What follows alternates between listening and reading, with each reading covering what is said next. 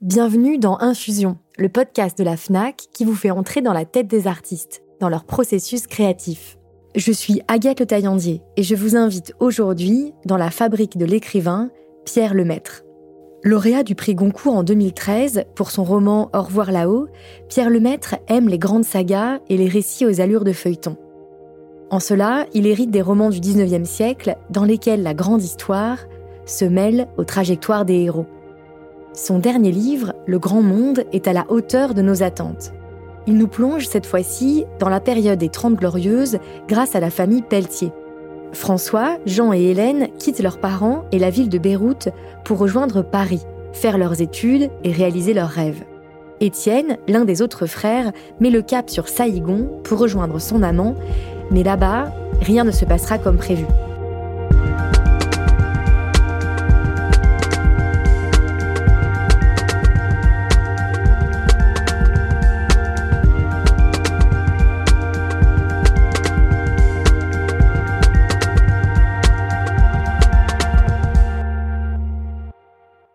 De péripéties en rebondissement, Pierre Lemaître pose ainsi les jalons d'une somme romanesque à venir, car les Pelletiers vont vieillir et nous accompagner sur plusieurs tomes en préparation. Je suis allée à la rencontre de Pierre Lemaître dans les bureaux de sa maison d'édition, Calman Lévy, afin de découvrir ses secrets de fabrication. Il a commencé par me parler de son premier outil d'écrivain, ses carnets, nécessaires à la création de chaque nouveau roman. J'ai mis beaucoup, beaucoup de temps à fabriquer mes carnets, donc je fabrique mes carnets moi-même. J'achète des, des carnets qui sont tout faits, mais qui ne, sont pas exactement dans la bonne composition. Donc, euh, je, change le papier à l'intérieur, je garde les couvertures, je remets euh, une reliure différente. J'ai fabriqué mes carnets sur les carnets d'environ 300 pages. Et donc, j'écris toujours à l'ordinateur. Euh, tous mes livres sont écrits à, à l'ordinateur, mais pas toutes les notes sont manuscrites. Et globalement, j'ai deux carnets de 300 pages par livre. Donc, j'ai à peu près 600 pages de notes qui sont manuscrites. Et c'est la particularité de ces notes, c'est que je ne les relis quasiment jamais. C'est-à-dire qu'en fait, je me suis rendu compte que j'ai besoin d'écrire pour penser. Je fais partie de ces gens qui ne pensent pas comme ça de manière abstraite. Il faut que j'écrive. Et c'est en écrivant que je me rends compte, par exemple, que je pense une bêtise. Bon. Et, en fait, ces carnets, je me rends compte que c'est moins des notes de, de, de romans que le journal du, du roman. Vous voyez, c'est assez étrange. Et donc, depuis quelques années maintenant, je mets même les dates en haut du, en haut du papier. Et je pense que si on lisait ça, on pourrait presque le lire comme un journal. On verrait le personnage, par exemple, naître, euh, subir des modifications. Euh, puis, à la page 240 du carnet, on, on verrait qu'il commence à prendre sa forme. Et puis, sur le carnet numéro 2, on verrait dans les premières pages qu'il commence à avoir la tête qu'il va voir dans le roman. Et puis, à la fin, on n'en parle plus parce que il est passé du carnet au roman. C'est un, un une trajectoire assez rigolote. Ah, c'est un peu le journal intime de votre création, en fait, ces carnets. Presque, mais je ne le fais pas exprès. C'est-à-dire que je, je, prends vraiment des notes pour réfléchir. Et j'écris carrément, hein, euh, euh, bah non, non, le personnage de Jean n'est pas bien cadré pour telle et telle raison. Voilà. En fait, je, je me rends compte que j'écris comme ça. Il fabrique une sorte de chronique de fabrication du, du roman. C'est assez, assez surprenant. Et est-ce que vous fonctionnez, parce que là vous parlez beaucoup des personnages et de leur création progressive, est-ce que vous fonctionnez aussi avec un plan du roman à venir? Est-ce que vous avez besoin d'organiser vos idées euh, aussi euh, dans la narration? Alors, j'ai coutume de, dire que j'ai deux, deux, adages. Le premier, c'est euh, méfie-toi de l'écriture, et le deuxième, c'est fais confiance à l'écriture. Alors, ça peut paraître comme ça contradictoire, mais vous allez, vous allez mieux comprendre ce que, ce que j'essaie de, dire. Méfie-toi de l'écriture, ça veut dire ne confie pas à l'écriture le soin d'écrire le roman à ta place. Euh, ça m'est arrivé de, de, commencer un roman euh, sans avoir très bien ma ligne euh, narrative jusqu'au bout, de pas très bien savoir. Et, et je, je, comprenais, j'ai pas le génie d'Aragon. Aragon disait j'écris pour voir comment ça va se finir le roman. Moi, je suis pas Aragon, je suis Pierre Lemaître. J'ai intérêt à être plus modeste et plus technique que ça, parce que si je fais ça, je vais dans le mur. Je ne trouverai jamais de bonne fin. Et moi, je viens en plus du roman policier, où qui est un genre qu'on juge beaucoup par la fin. La fin d'un roman policier signe le plaisir que vous y avez eu. Tout ça pour dire que je, je, j'ai besoin d'une trame qui, qui comprend à minima le sujet, la signification du roman, qui n'est pas du tout le sujet, hein, le sujet et la signification, les principaux personnages et les principaux événements c'est-à-dire la colonne vertébrale du roman. Mais le deuxième adage, c'est fais confiance à l'écriture. C'est-à-dire que il faut pas, me semble-t-il, avoir une préparation trop léchée, trop dans le détail, parce que vous allez très vite démenti par l'écriture. Vous allez voir arriver un personnage, prenons l'exemple du grand monde. Quand euh, Jean euh, marche euh, dans, dans Beyrouth aux côtés de son père, il accompagné de son épouse. Et j'écris tout bêtement, il a sa petite épouse qui trottine à ses côtés. Et je vois la silhouette, hein, je vois une petite femme un petit peu ronde qui trottine.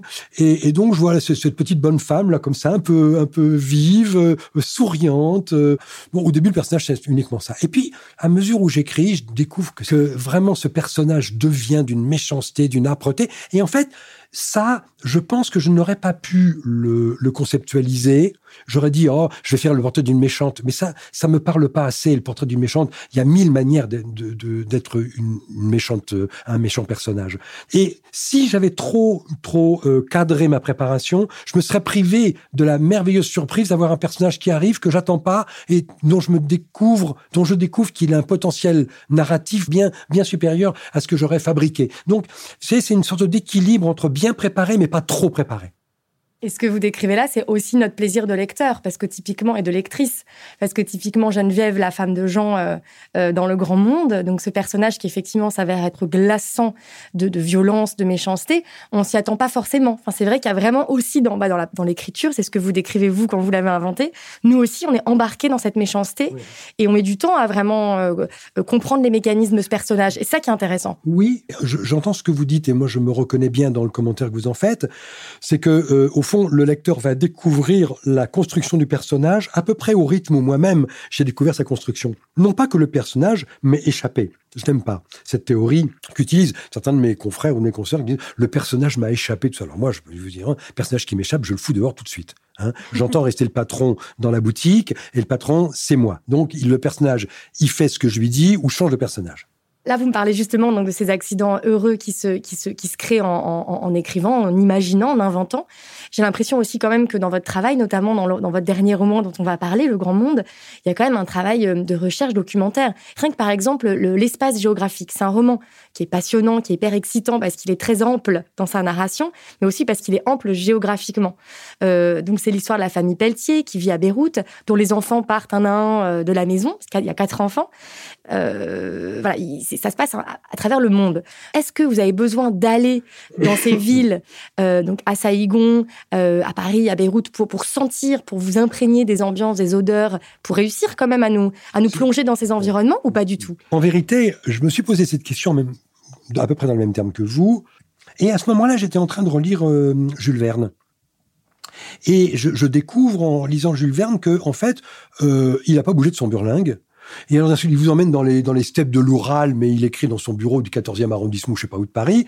Au fond, qu'est-ce que nous apprend Jules Verne? Il nous apprend ce que c'est que l'illusion romanesque. Et je me suis dit, au fond, c'est mieux que j'y aille pas. Et que euh, je, je, vais travailler sur qu'est-ce que c'est que donner l'illusion au, au, au lecteur qu'il se trouve dans un lieu dans lequel vous-même vous n'êtes jamais allé.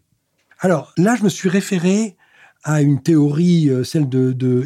Forster, le grand écrivain anglais, hein, La route des Indes. Et Forster, euh, dans ses propos sur le roman, explique qu'il y a deux types de personnages. Ce qu'il appelle les personnages plans et les personnages en relief. Il dit le, le personnage euh, plan est un personnage qui peut être réductible à une devise. Le personnage en relief est un personnage moins prévisible. Hein, il, il, peut changer d'avis. L'un n'est pas mieux que l'autre le personnage plan va cumuler un certain nombre d'indices que le lecteur va saisir. Et une fois qu'il va avoir fusionné ces indices avec le personnage, vous n'aurez plus besoin de le faire, il le fera tout seul. J'avais construit déjà des personnages un peu sur cette théorie euh, dans, Au revoir là-haut, et donc je m'étais dit c'est une théorie intéressante. Et donc du coup je me suis servi de ça pour Saïgon. C'est-à-dire que j'ai dispensé un certain nombre de signes qui fait que euh, on, y est. Je crée une illusion romanesque sur le, sur le lieu. Et après, très économiquement, dès que j'ai un personnage qui, dès que mon chapitre revient sur Saïgon, il me suffit de d'un ou deux indices pour rallumer le bouton Saïgon dans l'esprit du lecteur, et je fais le pari que ça a marché. De fait, je crois que ça marche pas trop mal.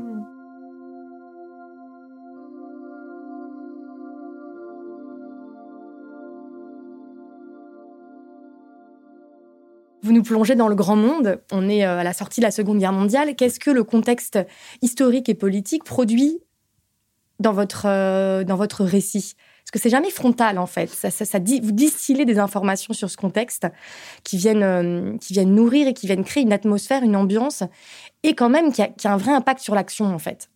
Ce qui me frappe, moi, quand je regarde le, les Trente Glorieuses, c'est que ces années qui, pour moi, étaient euh, des années euh, euh, béton, bagnole, télé, frigo, hein, pour faire court, et d'ascenseur social, commencent par des années très, terriblement difficiles. Les années 46, 50, 51 sont des années de très grande privation. Il y a encore des cartes d'alimentation, il y a un fort taux de chômage, une, une inflation galopante, un logement délabré, une France très difficile à reconstruire. Bref, et en fait, euh, je me suis dit, c'est assez intéressant que le que cette euh, que la manière que je vais avoir de feuilleter cette période commence par une par une vision qu'on a peu souvent des Trente Glorieuses, qui est une, période extrêmement difficile, qui à bien des égards ressemble à la sortie de guerre de la Première Guerre mondiale. Dans Au revoir là-haut, je, je travaillais sur la difficulté qu'il y avait pour les soldats de revenir de guerre et de se réinsérer dans un tissu social qui s'était désagrégé euh, du fait du conflit. Et au fond, je retrouve à la fin de la Seconde Guerre mondiale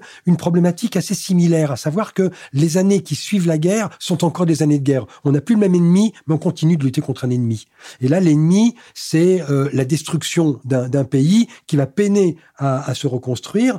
Et ça m'a semblé intéressant de placer des jeunes gens d'une famille qui sont tous dans l'attente de quelque chose dans une période où on leur dit il va falloir encore attendre longtemps parce qu'on n'y est pas.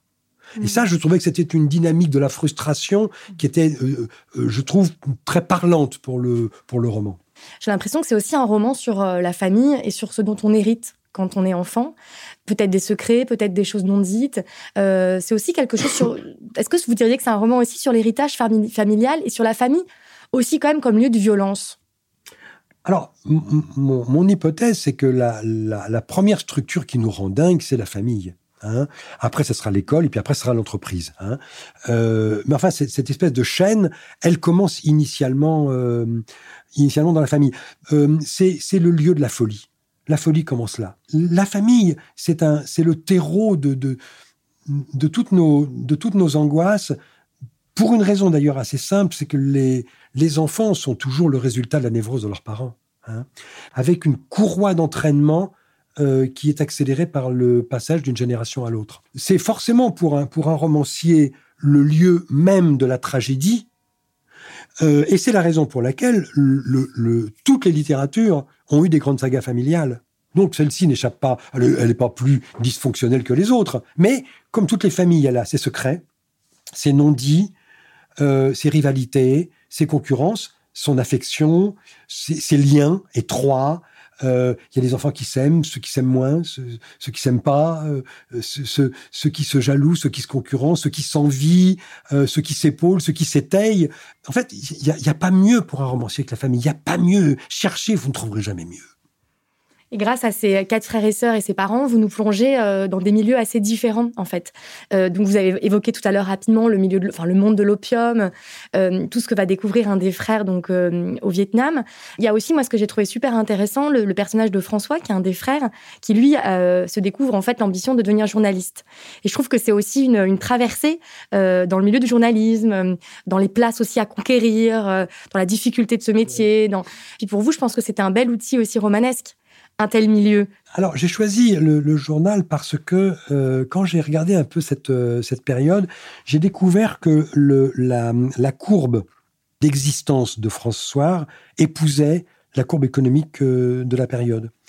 la période commence dans les années assez difficiles, 46, 48, 50. Le journal aussi. Il, il commence avec quatre pages le papier vaut extrêmement cher, euh, on ne trouve pas de lecteurs parce qu'on est obligé de vendre assez cher, donc il n'y a pas assez de gens pour l'acheter. Enfin, c'est une, période de crise. Et puis, à mesure où les ménages vont s'enrichir, acheter les, appartements, euh, aller aux arts ménagers, euh, s'équiper, avoir des, logements moins insalubres, etc., va monter comme ça une courbe de l'opulence des, des Glorieuses, que va épouser également François, qui est un journal qui, à son acmé, va tirer à plus d'un million d'exemplaires par jour. Enfin, plus personne ne peut imaginer des ventes de des ventes pareilles. Je crois que à la mort de De Gaulle, il doit tirer à 2 millions d'exemplaires. C'est un truc, un ah, truc de fou. Ah oui, oui, c'est fou. Et en fait, cette courbe va redescendre dans les années de crise et globalement, le, le, modèle François va, va, va être écrasé par les années de crise et l'autre modèle qui va le remplacer, qui, qui, est le modèle libération, pour faire court. Donc en fait, le journal euh, était une très belle métaphore, me semble-t-il, de cette période-là. C'est la raison pour laquelle j'en ai fait un personnage collectif du grand monde.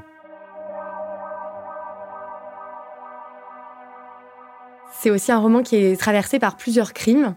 Est-ce que, euh, est-ce que vous diriez que Le Grand Monde, c'est un polar? Est-ce que vous aviez aussi ce désir-là? Il euh, n'y a pas les ingrédients pour que ce soit un, polar. En revanche, vous touchez quand même quelque chose d'important. Il y a, je crois, un fantasme qui m'est pas propre, me semble-t-il, que, que je dois partager avec d'autres de mes confrères, mais je ne veux pas parler pour eux, donc je ne parlerai que, que pour moi. L'idée de d'avoir un roman qui ferait un petit peu euh, sauter le bouchon des catégories. Hein, d'avoir un roman dont on pourrait dire, bon, bien sûr, c'est un roman historique, mais enfin, c'est aussi un roman social. Et dont on pourrait dire, oui, d'accord, un roman social, c'est un roman politique. Mais donc, quelqu'un pourrait dire, oui, mais attends, d'abord, c'est une saga familiale. Quelqu'un dirait, ben oui, mais enfin, attends, c'est surtout un roman psychologique. Ah ben non, c'est un, c'est, il y a une ligne criminelle, c'est aussi un roman policier. Ben oui, mais vous voyez, on, rêve, on rêve de, de faire un livre euh, qui, qui rendrait le travail du libraire compliqué. C'est où est-ce que je le mets? Alors, je vais mettre dans roman le fait que, ce ne soit pas un roman comme ça classable, je trouve que ça rend aussi vos personnages assez inclassables. On a l'impression que on, les touche jamais complètement du doigt. Il y a une part euh, de mystère qui plane sur cette famille. Est-ce que vous vous en rendez compte? Est-ce que c'est quelque chose que vous avez fabriqué? Ah bah, Oui, je l'ai fabriqué parce que je vais l'emmener pendant trois ou quatre livres. Donc, si vous voulez, euh, il y a, une, il faut, comment vous dire, il y a une sorte de d'économie narrative euh, qu'il faut gérer quand vous êtes à la tête d'un, quand vous vous mettez à la tête d'une d'une suite romanesque comme celle-là. La suite romanesque va faire quatre volumes, hein, 48, 52, 59, 65 à peu près. Hein. Euh, donc il faut en avoir sous la pédale, comme on dit. Hein. C'est-à-dire que si vous vendez tout dans le premier livre, euh, vous allez vous retrouver très en difficulté dans le deuxième. Donc il y a une question de de gestion de votre personnage, à la fois de d'en dire suffisamment pour que le lecteur s'y attache et que donc votre histoire ait du sens pour le, pour le lecteur. Mais en même temps, il faut qu'il y ait des zones d'ombre et des promesses narratives.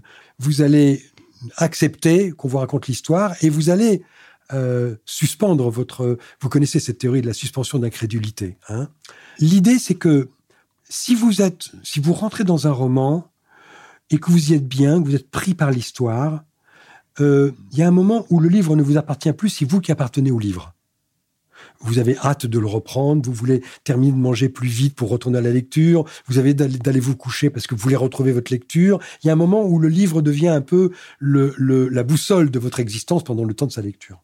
Et à ce moment-là, il se passe un phénomène psychologique qui est assez intéressant. C'est ce que, euh, Coleridge appellera la suspension d'incrédulité. C'est-à-dire que vous allez suspendre votre esprit critique pendant un moment.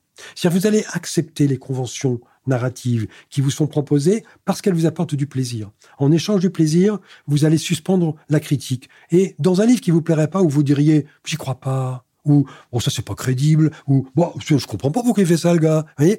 Dans, dans un roman dans lequel vous êtes bien vous allez suspendre toutes ces critiques là quitte à les retrouver quand vous aurez terminé le livre en disant ouais quand même je trouve que pour Jean bon ok sauf que pendant toute la lecture vous avez accepté que Jean soit comme ça et en fait, ça marche très bien. Et moi, j'adore cette convention parce que je trouve que c'est que c'est ce qui va lier, relier le lecteur à l'auteur, c'est ce pacte. Vous faites confiance aussi au lecteur, je trouve, en faisant ça? Je, pense que le, lecteur doit être considéré euh, comme un allié. Et je pense qu'il faut faire confiance à son intelligence et il faut faire confiance au fait qu'il a l'intelligence de son plaisir. C'est-à-dire que c'est quelqu'un qui, au nom de son plaisir, est capable d'abandonner un petit peu d'esprit critique parce que c'est pour une, cause qui le sert, qui est celle du plaisir de la lecture. Vous m'avez dit que les personnages du grand monde, vous allez les retrouver sur euh, plusieurs tomes. Euh, il faut les aimer quand même beaucoup, ces personnages, pour passer autant de temps avec eux? Je n'ai pas d'attachement au sens paternel, au sens où je les aimerais comme des enfants. Et vous voyez, j'ai pas du tout ce rapport. En revanche, j'ai un rapport affectif avec eux parce que ils me touchent, ils m'émeuvent, mais je reste maître du jeu et, j'ai quand même ce, ce, cette longueur, cette distance avec eux, ce surplomb qui fait que je peux décider, je peux dire, bon, celui-là, il va mourir dans le tome 3. il va mourir. Hein? Ou dire, non, peut-être on va, on va le laisser aller jusqu'au 4. Ou, ou, je peux décider demain. Vous voyez, pour moi, ça rentre pas dans de l'affect. Ça rentre dans le l'intérêt que je prends à manipuler la destinée de personnages imaginaires. Ouais, vous êtes vraiment dans la, vous êtes vraiment dans la fabrication, en fait. le, le, le, romancier est un technicien et et faut pas croire que sous prétexte qu'il est un technicien, il est désincarné. J'aime mes personnages et puis je crois que j'écris des histoires qui sont incarnées. Mais il y a, y a, bien sûr euh, l'amour qu'on a pour les personnages, l'envie qu'on a de raconter, mais derrière tout ça, il y a beaucoup de réflexion et beaucoup de techniques, beaucoup de techniques. Peut-être pour euh, terminer, comme euh, on, on, évoque un peu la suite là du, du grand monde, est-ce que vous pouvez nous, nous, nous, donner quelques billes pour la suite? Où est-ce qu'on sera, par exemple, dans le, dans les, dans le prochain roman? On sera en 1900. 52. Là, dans, dans, dans, le grand monde, le roman était un petit peu tourné du côté d'Étienne, hein, Étienne à, à, Saïgon. Le deuxième volume sera un peu plus tourné du côté d'Hélène, hein, qui est la plus jeune, euh, la plus jeune des, des, enfants de la fratrie euh, Pelletier. Et on, je vais m'intéresser à la question du béton, puisque c'est des années où on va faire beaucoup de construction, on va bétonner nos villes, et on sait le poids aujourd'hui euh, que ça a sur nos, sur nos vies. Et je vais convoquer le corps des femmes, qui est, qui est un, grand marqueur de, de ces années-là. Euh, le, le, les 30 glorieux, ces années euh, globalement euh, 45-75, sont des années dans lesquelles le corps des femmes va, va, va, va être convoqué en permanence, utilisé, instrumentalisé. C'est aussi bien les années de la difficulté à avorter que les années de la fascination pour Brigitte Bardot. Vous continuez à questionner et à tisser comme ça la fiction, vos personnages, à des grandes questions de société, à des grandes questions historiques aussi. Mmh il faut quand même que le roman serve à quelque chose. Alors, quand ça aurait servi à notre plaisir, ça aurait déjà servi à quelque chose. Mais ce qu'on espère toujours quand même, c'est qu'au-delà de l'histoire que vous racontez, ça veut dire quelque chose. Vous voyez, tout à l'heure, quand je disais, euh, ça boucle un petit peu avec le début de notre conversation, je disais tout à l'heure, avec quoi je commence? Je commence quand j'ai mon histoire et, le sujet. C'est pas la même chose. Hein? Mon histoire, c'est qu'est-ce qui va se passer pour mes personnages, qui sont-ils, qu'est-ce qui leur arrive, et puis derrière, il y a Qu'est-ce que ça veut dire? Qu'est-ce que ça veut dire que le personnage devienne un criminel ou devienne un saint euh, qui rentre dans les ordres? Quel sens ça a? Et en quoi ça nous dit quelque chose sur la période dans laquelle elle est inscrite? Quand j'écris un roman en 2020, je, ne peux pas faire autrement que, même si je parle d'une époque révolue, que d'être un écrivain de 2020. Et donc la grande question que je, que je dois me poser, c'est de quelle manière un homme de 2020, qui a mon âge, cette culture, euh, etc., va euh, va regarder cette période-là et de quelle manière son histoire va avoir de la signification pour le lecteur. Donc, si vous voulez, pour que le roman serve à quelque chose, il faut se poser toutes ces questions. Ce sont des questions gigognes, parce que derrière, vous voyez, elles sont toutes emboîtées les unes dans les autres. Dans le personnage est emboîté sa période, dans la période est emboîtée l'histoire. Vous voyez, tout ça est gigogne, et vous devez déplier, hein, au sens coquin du terme, votre, votre roman pour que toutes ces dimensions figurent, puis ensuite vous devez replier ça. Vous savez, un roman, c'est comme l'origami. Hein c'est très très compliqué, très minutieux à faire, mais quand vous posez l'objet, tout le monde doit dire Waouh, c'est chouette. Et la personne va même le prendre en main et le retourner en disant Oh là là, qu'est-ce que c'est joli. Quand vous avez réussi ça, vous avez réussi ce qu'on appelle un roman. Merci beaucoup, Pierre Lemaître. Merci, merci à vous. Merci à vous. C'était le podcast Infusion Fnac en compagnie de Pierre Lemaître, à retrouver sur le site l'éclaireur.fnac.com. Ce podcast est produit par Louis Créative, l'agence de création de contenu de Louis Média.